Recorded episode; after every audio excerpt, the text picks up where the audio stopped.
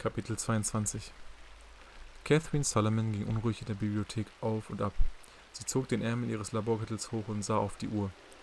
Sie war es nicht gewohnt, dass man sie warten ließ. Doch im Augenblick kam es ihr vor, als ließe die ganze Welt sie auf glühenden Kohlen sitzen. Catherine wartete auf die Ergebnisse von, Trish, von Trish's Search Spider. Sie wartete auf ein Lebenszeichen ihres Bruders und vor allem wartete sie auf den Rückruf jenes Mannes, der ihre Beunruhigung ausgelöst hatte. Ich wünschte, er hätte mir nichts gesagt. Normalerweise war Catherine bei neuen Bekanntschaften sehr vorsichtig, doch dieser Mann, dem sie am Nachmittag zum ersten Mal begegnet war, hatte binnen weniger Minuten ihr uneingeschränktes Vertrauen erlangt. Sein Anruf hatte Catherine zu Hause erreicht, als sie sich ihrem üblichen Sonntagsnachmittagsvergnügen Vergnügen hingab, der Lektüre der wissenschaftlichen Zeitschriften, die in der zurückliegenden Woche erschienen waren. Miss Solomon hatte sich, über, hatte sich eine überaus vornehm klingende Stimme gemeldet. Mein Name ist Dr. Christopher Abaddon. Ich hatte gehofft, Sie einen Augenblick wegen Ihres Bruders sprechen zu können. Wer spricht da bitte? hatte sie erwidert. Und, woher hast du Nummer meines Privathandys? Dr. Christopher Abaddon. Catherine kannte den Namen nicht. Der Mann räusperte sich, als wäre ihm die Situation plötzlich unangenehm. Ich bitte um Verzeihung, Miss Solomon. Ich dachte, Ihr Bruder hätte Ihnen von mir erzählt. Ich bin sein Arzt. Er hat mir Ihre Handynummer gegeben, damit ich Sie im Notfall erreichen kann. Catherines Herz setzte einen Schlag aus. Im, im Notfall? Ist etwas passiert? Nein, äh, das heißt, ich glaube ich glaub es jedenfalls nicht, sagte der Anrufer. Ihr Bruder hat heute Morgen einen Termin versäumt und ich kann ihn unter keiner seiner hinterlegten Nummern erreichen. Er ist noch nie zu einem Termin nicht erschienen, ohne vorher anzurufen. Und ich mache mir ein bisschen Sorgen. Ich, äh, behellige, ich behellige sie ungern, aber nein, nein, ich bin froh, dass Sie anrufen. Catherine versuchte noch immer, den Namen des Arztes einzuordnen. Mein Bruder habe ich seit gestern nicht mehr telefoniert, aber er hat wahrscheinlich nur vergessen, sein Handy einzuschalten. Erst vor kurzem hatte sie Peter das neueste iPhone geschenkt und er war noch nicht dazu gekommen, sich mit dem Gerät vertraut zu machen. Sind Sie sein Arzt? fragte Catherine mit wachsender Besorgnis. Leidet Peter an einer Krankheit, die er mir verheimlicht? Am anderen Ende trat eine gewichtige Pause ein. Es, es, tut mir furchtbar leid, aber offenbar beruht meine Entscheidung, Sie anzurufen, auf einer bedauerlichen Fehleinschätzung meinerseits. Äh, Ihr Bruder hat mir versichert, Sie wären über seine Besuche bei mir im Bilde, aber das ist offenbar nicht der Fall. Äh, Peter hat seinen Arzt belogen? Ist, ist er krank? Ich bedauere, Miss Solomon, doch die ärztliche Schweigepflicht hindert mich an jeder Diskussion über den Zustand Ihres Bruders. Und ich habe bereits zu viel gesagt, indem ich zugegeben habe, dass er mein Patient ist. Ich werde jetzt auflegen, aber wenn Sie heute noch von Mr. Solomon hören sollten, rufen Sie mich bitte zurück, damit ich weiß, dass es ihm gut geht. Warten Sie, rief Catherine. Bitte sagen Sie mir, was Peter fehlt. Dr. Aberdeen seufzte auf. Er hörte sich an, als wäre er ungehalten über seinen Fehler. Miss Solomon, ich merke Ihrer Stimme an, dass Sie aufgeregt sind, und ich kann es Ihnen nicht verübeln. Ich bin sicher, Ihrem Bruder geht es gut. Er ist, gestern hat er mich aufgesucht. Gestern? Und dann hatte er heute schon wieder einen Termin bei Ihnen? Das hört sich nicht danach an, als ginge es ihm gut. Dr. Aberdeen seufzte tief. Ich würde vorschlagen, wir geben ihm noch etwas Zeit, ehe wir... Ich komme in Ihre Praxis. Jetzt sofort, sagte Catherine und war schon auf dem Weg zur Tür. Wo finde ich Sie? Schweigen. Dr. Christopher Aberdeen, nicht wahr? fragte Catherine. Ich kann mir Ihre Adresse selbst heraussuchen oder Sie geben sie mir. In jedem Fall komme ich jetzt zu Ihnen. Der Arzt zögerte wenn wir uns treffen, Miss Solomon, wären Sie dann bitte so freundlich, Ihrem Bruder nichts davon zu sagen, ehe ich Gelegenheit bekommen habe, ihm meinen Fehltritt zu erklären? Einverstanden. Ich, ich danke Ihnen. Mein, mein, Büro ist in Color, Colorama Heights. Er nannte ihr eine Adresse. 20 Minuten später fuhr Catherine durch die schmucken Straßen von Colorama Heights. Sie hätte ihren Bruder auf sämtlichen Nummern angerufen, vergeblich. Obwohl sie sich um Peter keine allzu großen Gedanken machte, war die Neuigkeit, dass er insgeheim einen Arzt aufsuchte, beunruhigend, wenn nicht sogar verstörend. Als Catherine schließlich die Adresse fand, blickte sie verwirrt an dem Gebäude hoch. Das soll eine Arztpraxis sein? Das ausgedehnte Anwesen war von einem schmiedeeisernen Sicherheitszaun umgeben. Catherine sah Überwachungskameras und grüne Rasenflächen hinter dem Zaun. Als sie abbremste, um die Adresse zu prüfen, schwenkte eine Kamera zu ihr herum und das Tür öffnete sich selbsttätig. Zögernd fuhr Catherine die Zufahrt hinauf und parkte neben einer Sechs Sechser-Garage, vor der eine Stretch-Limousine stand. Was für ein Arzt ist dieser Mann? Als sie aus dem Wagen stieg, öffnete sie, die, öffnete sie die Vordertür des Hauses, und eine elegante Gestalt schwebte auf dem Treppenabsatz.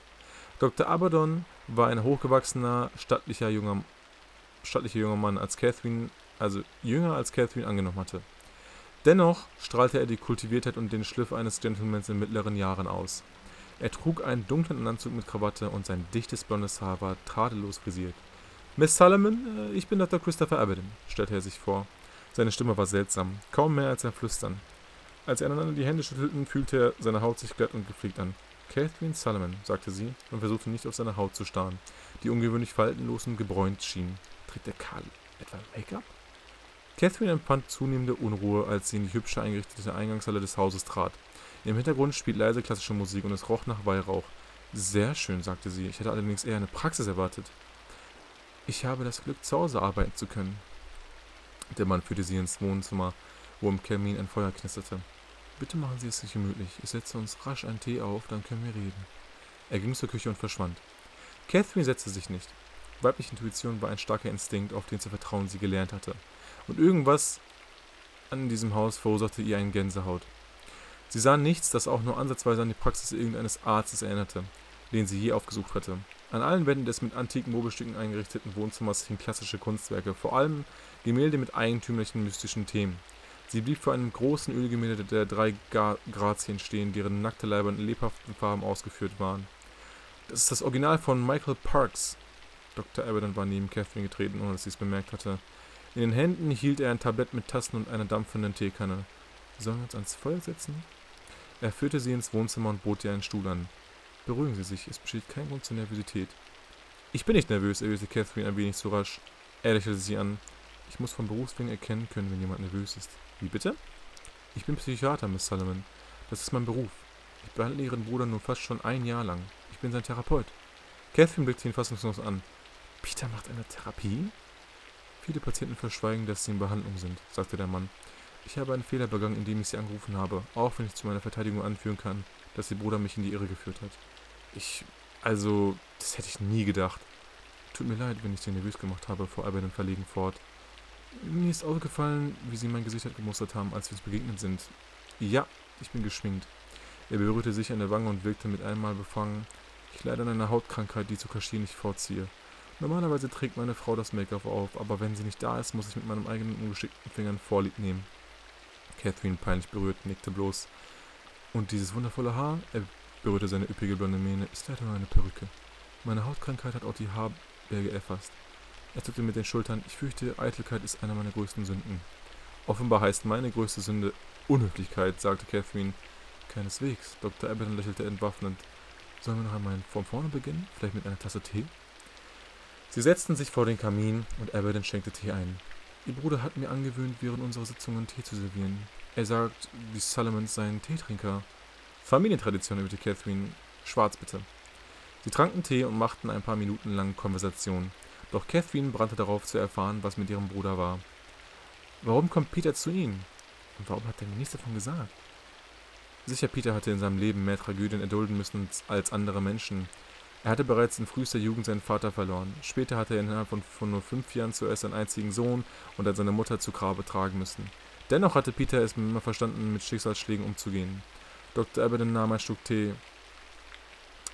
Ihr Bruder kommt zu mir, weil er mir vertraut. Zwischen uns besteht ein Band, das über das normale Verhältnis zwischen Arzt und Patient hinausgeht. Er wies auf ein gerahmtes Schriftstück neben dem Kamin. Auf den ersten Blick wirkte es wie ein Diplom, doch dann erkannte Catherine den doppelköpfigen Phönix. Sie sind Freimaurer? Und noch dazu ein Hochgrad-Freimaurer des obersten Grades. Peter und ich sind in mancher Hinsicht Brüder. Sie müssen etwas Bedeutendes geleistet haben, dass Sie in den 33. Grad aufgenommen wurden. Na, eigentlich nicht, erwiderte er. Ich verfüge über ererbtes Geld und spende viel für freimaurische Wohltätigkeitseinrichtungen. Catherine begriff nun, wieso ihr Bruder diesem jungen, an, jungen Arzt vertraute. Freimaurer mit ererbtem Geld, Interesse an klassischer Mythologie und zudem ein Philanthrop? Dr. Abaddon hatte mehr mit Peter Solomon gemeint, als Catherine ursprünglich angenommen hatte. Damit Sie, nicht, damit Sie mich nicht missverstehen, sagte sie. Ich wollte nicht wissen, weshalb mein Bruder gerade zu Ihnen kommt. Ich wollte wissen, weshalb er überhaupt einen Psychiater braucht. Dr. Abaddon lächelte. Das ist mir bewusst. Ich habe versucht, der Frage höflich auszuweichen, denn darüber sollte ich nun wirklich nicht sprechen. Ash schwieg kurz. Ich bin allerdings erstaunt, dass Ihr Bruder Ihnen unsere Gespräche verheimlicht hat. Schließlich hängen unsere Unterhaltungen unmittelbar mit Ihrer Arbeit zusammen. Meine Arbeit? fragte Catherine verwirrt. Peter redet über meine Arbeit? In nächster Zeit hat Ihr Bruder mich nach meiner professionellen Meinung über die psychologischen Auswirkungen der wissenschaftlichen Durchbrüche befragt, die Sie in Ihrem Labor erzielt haben. Catherine hätte sich beinahe am Tee verschluckt. Wie, wie bitte? Also, das überrascht mich nun wirklich, brachte sie hervor. Was denkt Peter sich dabei? Er erzählt an Seenklettner von meinen Forschungen? Ihre Sicherheitsbestimmungen untersagten jedes Gespräch über die Versuche, an denen Catherine arbeitete, egal mit wem. Dieses Geheimhaltung war zudem Peters eigene Idee gewesen. Gewiss, sind Sie sich bewusst, Miss Solomon, dass Ihr Bruder sich viele Gedanken darüber macht, was geschehen wird, wenn Sie mit Ihren Forschungsergebnissen an die Öffentlichkeit gehen. Er sieht die Möglichkeit einer beträchtlichen philosophischen Wende und er kam zu mir, um über die möglichen indirekten Folgen zu sprechen, aus einer psychologischen Perspektive. Ich verstehe, sagte Catherine. Ihre Täterse zitterte leicht. Die Fragen, die wir diskutieren, sind die herausfordernden Aspekte. Was geschieht mit den Menschen, wenn die großen Geheimnisse des Lebens letztendlich enthüllt werden? Was geschieht, wenn die Vorstellung, die wir als Glauben noch akzeptieren, plötzlich zu unwiderlegbar beweisen, bewiesenen Tatsachen wird oder endgültig ins Reich der Legenden verwiesen werden kann? Man könnte anführen, dass bestimmte Fragen existieren, die man am besten für immer unbeantwortet lässt. Catherine konnte nicht fassen, was sie hörte, doch sie bezwang ihre Gefühle. Ich hoffe, es macht Ihnen nichts aus, Dr. Abaddon, aber ich würde es vorziehen, die Details meiner Arbeit nicht zu diskutieren. Ich habe nicht die Absicht, in nächster Zukunft irgendwas davon zu veröffentlichen. Vorerst bleibt diese Entdeckung in meinem Labor unter Verschluss. Interessant. Abaddon lehnte sich im Sessel zurück und wirkte für einen Moment tief in Gedanken versunken. Wie auch immer, sagte er dann. Ich habe Ihren Bruder gebeten, heute zurückzukommen, weil er gestern einen Arzt, eine Art Zusammenbruch hatte. Wenn so etwas geschieht, möchte ich, dass meine Patienten... Z Zusammenbruch? Catherine jetzt pochte. Sie meinen einen... einen, einen Nervenzusammenbruch? Aber dann hob beide Hände. Oh, ich sehe, dass ich Sie erschreckt habe. Ich bitte um Verzeihung. Angesichts dieser unangenehmen Umstände kann ich gut verstehen, wieso Sie glauben, ein Recht auf Antworten zu besitzen. Ob ich nun ein Recht hab, hab oder nicht, erwiderte Catherine. Mein Bruder ist mein einziger lebender Verwandter. Niemand kennt ihn besser als ich. Und wenn Sie mir sagen, was geschehen ist, kann ich Ihnen vielleicht helfen. Schließlich, möchte ich wie, schließlich möchten wir alles Gleiche, nämlich das, was für Peter am besten ist. Dr. Abaddon schwieg. Schließlich nickte er bedächtig, als wäre er zu der Auffassung gelangt, Catherine könnte recht haben. Nun muss er mal deutlich festhalten, Miss Solomon, fuhr er fort. Falls ich beschließe, mein Wissen mit Ihnen zu teilen, dann nur, weil ich überzeugt davon bin, dass Ihre Einsichten mir helfen könnten, Ihrem Bruder beizustehen. Selbstverständlich. Abaddon beugte sich vor und stützte die Ellbogen auf die Knie. Miss Solomon. Seit Ihr Bruder mich konsultiert, stelle ich fest, dass er mit Schuldgefühlen zu kämpfen hat. Ich habe ihn nie gedrängt, darüber zu reden, weil sie nicht der Grund sind, weshalb er zu mir kommt.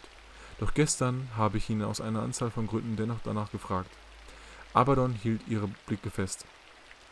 Ihr Bruder hat sich geöffnet, und zwar in recht dramatischer und unerwarteter Manier. Er hat mir Dinge erzählt, die ich zu hören nie erwartet hätte, einschließlich allem, was an dem Abend geschah, an dem ihre Mutter zu Tode kam. Heiligabend vor fast zehn Jahren. In meinen Armen ist sie gestorben. Er hat erzählt, dass ihre Mutter bei einem versuchten Raubüberfall auf ihr Haus ermordet wurde.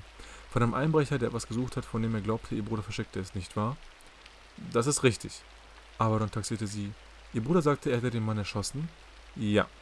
Aber dann strich sie sich übers Kinn. Erinnern Sie sich noch, wonach der Einbrecher gesucht hatte, als er in ihr Zuhause eindrang? Catherine hatte zehn Jahre lang vergeblich versucht, die Erinnerung zu verdrängen. Ja. Seine Forderung war sehr exakt. Leider wusste keiner von uns, wovon er sprach. Es ergab für uns alle keinen Sinn. Für Ihren Bruder schon. Wie bitte? Catherine setzte sich auf. Zumindest nach dem, was er mir gestern erzählt hat, wusste Peter ganz genau, was der Einbrecher wollte. Doch ihr Bruder wollte es nicht aushändigen. Deshalb gab er vor, nicht zu begreifen, worum es dem Mann ging. Das ist absurd. Peter kann unmöglich gewusst haben, was der Kerl wollte. Seine Forderung war völliger Unsinn. Interessant, Dr. Evan notierte sich schweigend etwas. Wie ich bereits sagte, hat Peter mir gegenüber behauptet, dass er durchaus wusste, worum es ging. Er glaubte, dass ihre Mutter heute vielleicht noch leben könnte, hätte er mit dem Einbrecher kooperiert. Seine Entscheidung von damals ist die Ursache seiner Schuldgefühle. Kerstin schüttelte den Kopf. Das ist doch verrückt. Aber dann machte eine besorgte Miene und ließ sich zurücksinken.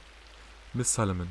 Ihre Reaktion ist mir sehr nützlich gewesen. Wie ich bereits vermutet habe, scheint Ihr Bruder ein wenig den Kontakt zur Realität zu verloren zu haben. Genau das war meine Befürchtung. Deshalb habe ich ihn gebeten, heute wiederzukommen. Solche Selbsttäuschungsepisoden sind nichts Ungewöhnliches. Wenn jemand an seine traumatischen Erinnerungen führt, rührt. Catherine schüttelte wieder den Kopf. Peter leidet keineswegs unter Selbsttäuschungen, Dr. Abaddon. Ich würde Ihnen sofort zustimmen, nur dass... Nur was? Nur, dass seine Schilderung des Überfalls lediglich der Anfang war. Ein kleines Bruchstück einer langen, weit hergeholten Geschichte, die er mir erzählt hat. Catherine beugte sich im Sessel vor. Was hat Peter Ihnen erzählt? Abaddon lächelte ihr traurig zu. Miss Solomon, Gestatten Sie mir eine Frage. Hat Ihr Bruder je davon gesprochen, was er unterhalb Washingtons verborgen glaubt? Oder welche Rolle er bei dem Schutz eines unermesslichen Schatzes zu spielen glaubt? Eines uralten Wissensschatzes? Catherine stand der Mund offen. Was reden Sie da? Dr. Abaddon seufzte tief. Was ich Ihnen erzählen möchte, will Sie ein wenig schockieren, Catherine. Er hielt inne und sah ihr in die Augen. Aber es wird äußerst hilfreich sein, wenn Sie mir alles sagen, was Ihnen dazu einfällt. Er griff nach ihrer Tasse. Noch Tee?